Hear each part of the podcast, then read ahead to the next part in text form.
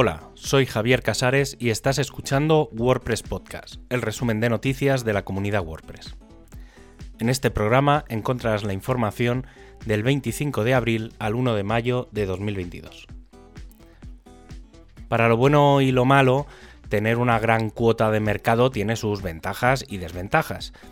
En el caso de WordPress, eh, casi sin quererlo, se ha creado el llamado The WordPress Way, una forma de trabajar propia de WordPress, de su comunidad, que difiere, por ejemplo, de los que solo desarrollan con PHP o los que solo lo hacen con React o JavaScript.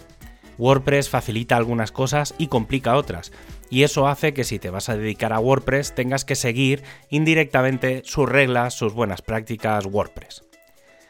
¿Por qué cuento esto que sale de la línea de noticias habituales? Porque en las últimas semanas se están dando varios casos de extensiones de WordPress de creadores que se están saltando estas reglas no escritas, esa forma de hacer WordPress. ¿Qué significa en concreto esa forma de hacer WordPress? Para empezar, que todo el software será gratuito y de código abierto como el núcleo de WordPress. Esto es que los plugins se deberían integrar con otros plugins alojados en el repositorio oficial, de forma que se incentiva a todos a mejorar. Significa que tu código seguirá funcionando como se espera, aunque dejes de pagar las licencias o caduquen. Significa que con una línea de código se debería poder desactivar todos esos upsells o elementos extra. Significa que se deberían usar los WordPress Coding Standards para que todo programador WordPress sea capaz de leer el código de forma fácil y rápida. Significa encontrar los hooks o filtros adecuados para modificar el comportamiento de una funcionalidad en WordPress, lo que lleva a incluir hooks o filtros en el código cuando desarrollas para WordPress. Y finalmente también significa mantener una documentación a la altura del códex de WordPress. Pues esto no es lo que está pasando ya se ha dado la voz de alarma porque algunos contenidos de Envato Market, es decir, Cinfores y compañía, cuando no activas uno de sus productos, te bloquea todo el panel de administración. No el plugin o tema, no, todo tu WordPress. Algo menos agresivo ha pasado con otro plugin muy conocido, como es el de MemberPress, en el que todo en el momento en el que la licencia caduca, todo el plugin deja de funcionar. Sí, WordPress y todos sus derivados son GPL y en ningún momento la GPL dice que un complemento no pueda dejar de funcionar, pero las líneas rojas se están comenzando a definir en lo que a buenas prácticas se refiere, y esta no es una de ellas. WordPress 6.0 Beta 3 está disponible desde el pasado martes y se ha aprobado el lanzamiento de una Beta 4 para el lunes 2 de mayo que precederá al lanzamiento de WordPress 6.0 RC1 el 3 de mayo. Esta versión será el punto de congelado de la mayoría de los elementos que conforman la nueva versión y sobre la que ya de forma casi definitiva podremos validar el funcionamiento de nuestros sitios. En esta beta 3 se añadieron las funcionalidades de la WebFont API anunciadas en la beta 1 pero no añadidas hasta ahora y con la llegada de la primera versión candidata ya se van publicando algunos elementos técnicos y de funcionalidades que no deberían cambiar hasta su lanzamiento definitivo. Se ha incluido un nuevo filtro que permite modificar el comportamiento de las imágenes. Con WP Content IMG Tag podemos cambiar el código HTML generado a nuestro gusto. Un filtro que cambia su comportamiento es DoParseRequest, que permite leer los parámetros de la URL y actuar en consecuencia. Para mejorar el rendimiento, por defecto ahora devuelve nada, y así no ha de ejecutar una serie de consultas a la base de datos, lo que mejorará la velocidad de carga. Y hablando de mejoras de velocidad, se ha hecho cambios en la forma de caché de las taxonomías, es decir, en etiquetas o categorías.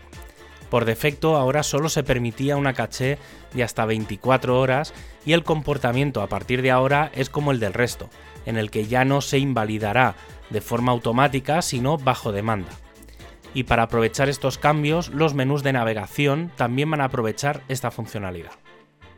Y si hablamos de caché, nuevas funciones para mejorar las peticiones a los sistemas de caché que permiten el uso de llamadas masivas hasta ahora se podrían leer varios elementos de la caché con una petición, pero con las nuevas funciones se va a poder también guardar o eliminar información sin tener que hacerlo de una en una.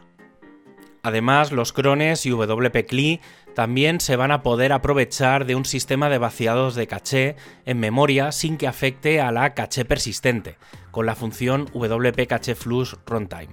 Cuando se aplique este sistema, WordPress podrá reducir sus picos de memoria.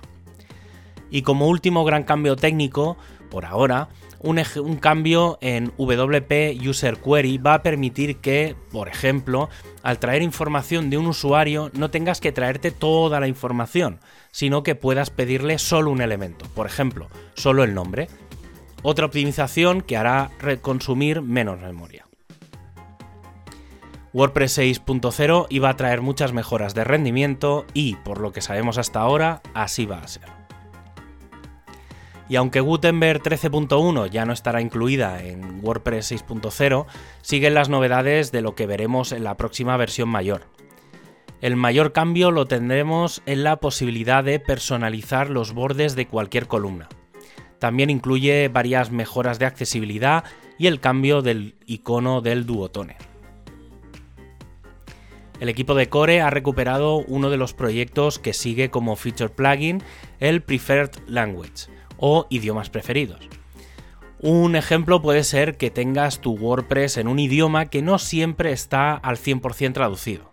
Pongamos el español de Puerto Rico. Con este sistema podríamos indicarle que tras este ponga el español de México y detrás el español de España. Si una cadena de texto no está traducida, en vez de mostrarla en inglés, se iría a buscarla a mexicana, y si no está, a la española. El equipo detrás de este proyecto está pidiendo colaboradores para mejorar el plugin que indirectamente harán que esta funcionalidad se incorpore en el propio WordPress en futuras versiones. El equipo de test ha publicado los resultados de sus pruebas de creación de plantillas, concretamente la plantilla de autor. Desde el punto de vista técnico no parece que haya ningún problema, pero sí que a nivel de experiencia de usuario. Los comentarios más frecuentes son que este bloque se suele anidar en algún otro contenedor y que si no fuera por la vista de lista, que permite mover fácilmente un bloque a otro, hubiera sido complicada esa creación. En paralelo, los que han hecho pruebas han comentado que se debería mejorar la experiencia potenciando el uso de patrones. También ha habido muchos comentarios sobre las posibilidades que ofrece el nuevo bloque de no hay resultados. El nuevo test, el decimocuarto, tiene como objetivo los comentarios. El equipo de diseño sigue trabajando en varios frentes muy distintos. El icono de filtros de imágenes va a cambiar y va unido a otros cambios en la barra lateral, relacionado con los estados interactivos, por ejemplo los enlaces, que pueden estar en normal, con el ratón encima o visitados. En otra línea se están creando patrones para los sitios WordCamp con cabeceras, listados de asistentes, sesiones o ponentes. Por otro lado, el equipo de documentación solicitó hace un tiempo los diseños y que se está preparando uno adaptado al nuevo formato que ya se incluyó en todo el sitio de wordpress.org y en la sección de noticias. Y ahora que se acerca a WordPress 6.0, ya hay varias propuestas de la página sobre WordPress, que veremos en cuatro semanas. El equipo de Polyglots recuerda que a partir del 3 de mayo, cuando se publique WordPress 6.0 Release Candidate 1, ya no será posible hacer cambios en las cadenas de texto del código y que se podrá hacer la traducción definitiva de esta versión a todos los idiomas soportados. Además, desde GlotPress se está haciendo una propuesta para cambiar el texto rechazado por requiere cambios, con el objetivo de solicitar los cambios y no que parezca un rechazo a su esfuerzo. Y para acabar, ya sabes que tienes todos los enlaces para ampliar la información en wordpresspodcast.es. Un abrazo y hasta el próximo programa.